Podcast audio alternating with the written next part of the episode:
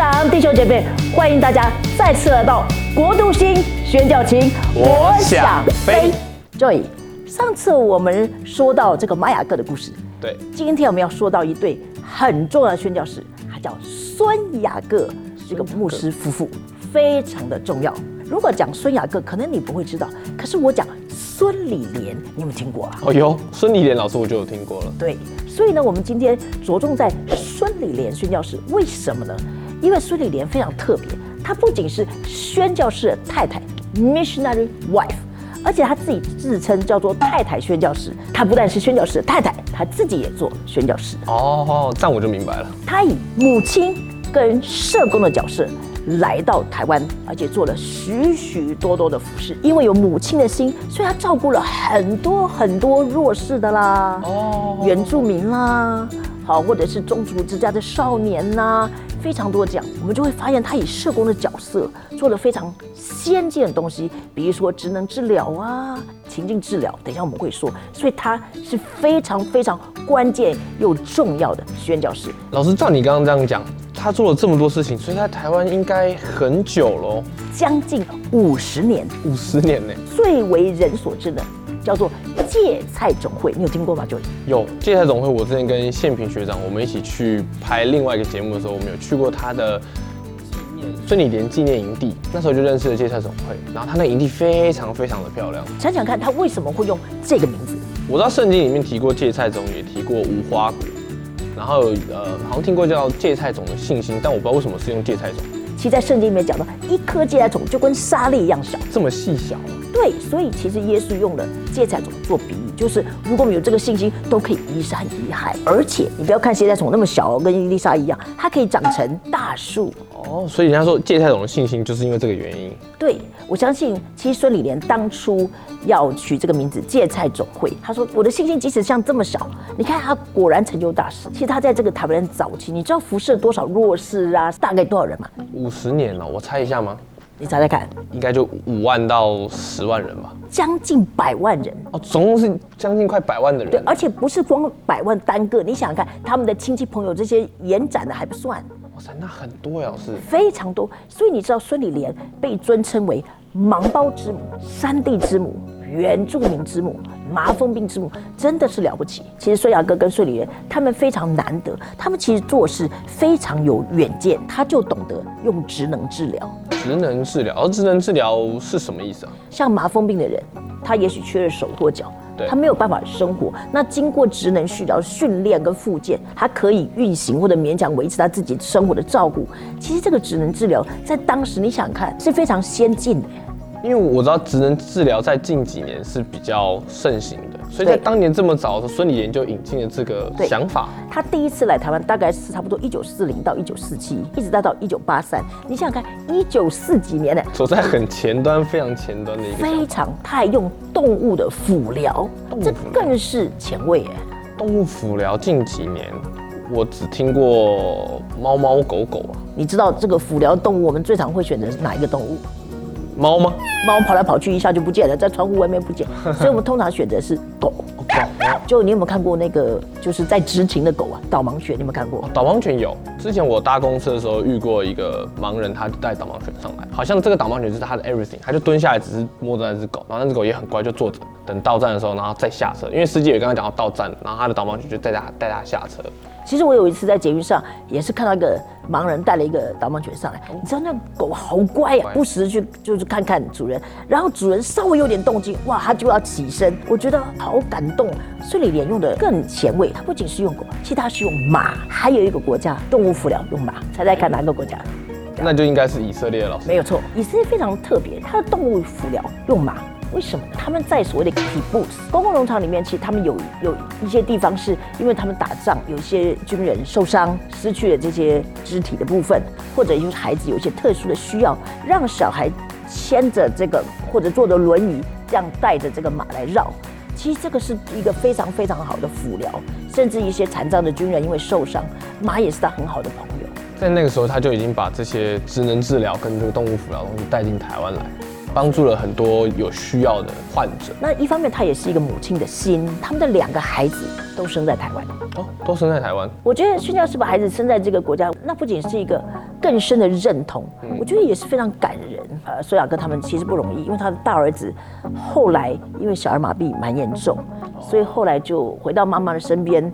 呃，孙丽莲一直照顾他，直到他的儿子去世。所以后来这个芥菜种真的是谁接手呢？是他的女儿朱莉安接手。朱莉安跟他的夫婿呢，就把芥菜种一直推广到花莲东部。你去问早期的基督徒，他们都纪念刚刚你说的这个营地，其实也是他一个很重要的创建之一。他为什么想要营地？因为他知道这些山地的孩子，你想想看，暑假玩什么？就你想想看，暑假这孩子有没有东西可以玩？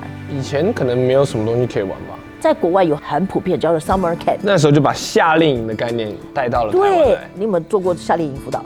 夏令营辅导有还是你自己有没有参加过？有参加过，也当过夏令营辅导，都有参加过。就是夏令营，大家小朋友一群人聚在一起，好好玩呢。你看他台湾将近五十年的时间，造福多少人啊？真的是，就是老像老师刚刚讲，将近百万人，我觉得这样很难呢。五十年下来，造近百万人，而且还不算他们百万人下面所结的果子，这个这就更更不容易了。然后所以他这五十年来几乎就都只是在事工上，那他都不用跟家里的人，就是亲戚那边联络嘛。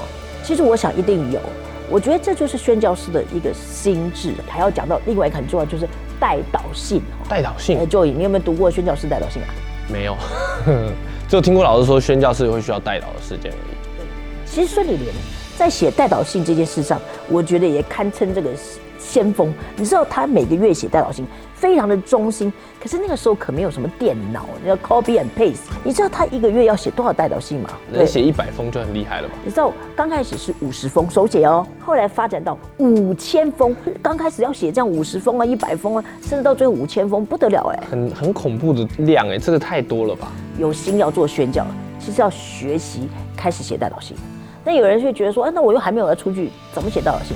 其实可以从简单的日记开始写。哦先把我每天关于宣教事情，我先把它记录下来。对，或者是说你即使还没有出去宣教，你就每天先写。那他是第一个台湾的盲人疗养院，哦，盲人重建中心，对，所以这个你看也非常非常的先进。如果你肢体有障碍，特别是盲人，因为你不能看，就不能做所有的事情，培养他们怎么样这个可以点字啊，或者是怎么样拿着这个拐杖这样的走路哈、是很不容易。然后一九五二年呢，他就开始了这个芥菜种。那你想想看，你还知道孙理莲做了什么？孙理莲，赵老师刚刚讲，他还应该是有做了一些跟妈妈有关系的，是不是有做了孕妇或是待产中心之类的？对他们就是这些未婚妈妈或年轻怀孕的这些妈妈怎么办？去哪里可以安心待产？所以他又做了这些年轻妈妈的待产中心。然后呢，他还做爱心的育幼院。爱心育幼院，对这些麻风病的父母的孩子怎么办？我们说过，其实它跟普里基督教医院也有关系。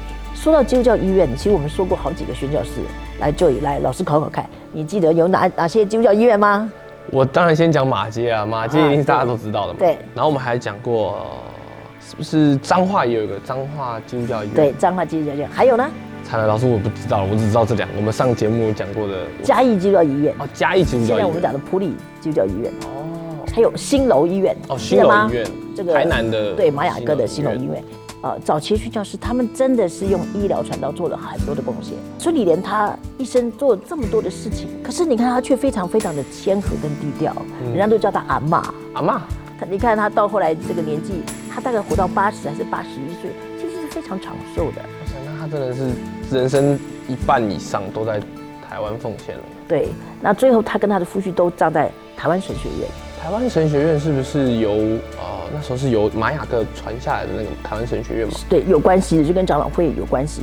如果你想去做宣教师，其实孙理莲是我们很好的榜样。我们不仅是做宣教师的妻子，我们本身也是宣教师，所以老师也祝福大家，如果我们真的想去宣教，老师真的盼望你跟你的先生或你跟你的妻子同心同行，一起去宣教。所以我相信不久的未来，我们华人也会有很多一对一对的夫妇来参与宣教。我们今天介绍了三地之母，还有原住民之母、麻风病之母，她的故事激发我们更多的往宣教路上前往前走。Joy，今天你来祷告，我来祷告，是。天父孩子，感谢你来到你的面前，谢谢你让我们今天一起来了解啊孙理莲、孙雅各他们夫妻的故事，让他们的故事能够启发我们，也激励我们，让我们真是知道说一个为母的心心肠，在这个台湾所贡献，付上一切的代价，人生有一半的时间以上都在这个台湾上面奉献了，也带下了很多很好很棒的观念。也谢谢主赐给我们这么棒的，呃，这么棒一对的夫妻宣教师，也让他们的子女也在后来影响了台湾很多。也求你祝福正在正在观看节目的夫妻档，无论他们是要呃已经成为宣教士的，或是正在前往宣教士路上的夫妻，看过他们同心同道，能够一起彼此扶持，在他们宣教的合场上，有神你大大的看顾跟赐福还有恩典。感谢耶稣，祷告奉耶稣基督得胜的名祈求，阿门。各位牧者、弟兄姐妹，谢谢您再次收看《国度星宣教情》，我想飞，也记得按赞小铃铛哦，还要分享出去哦，耶！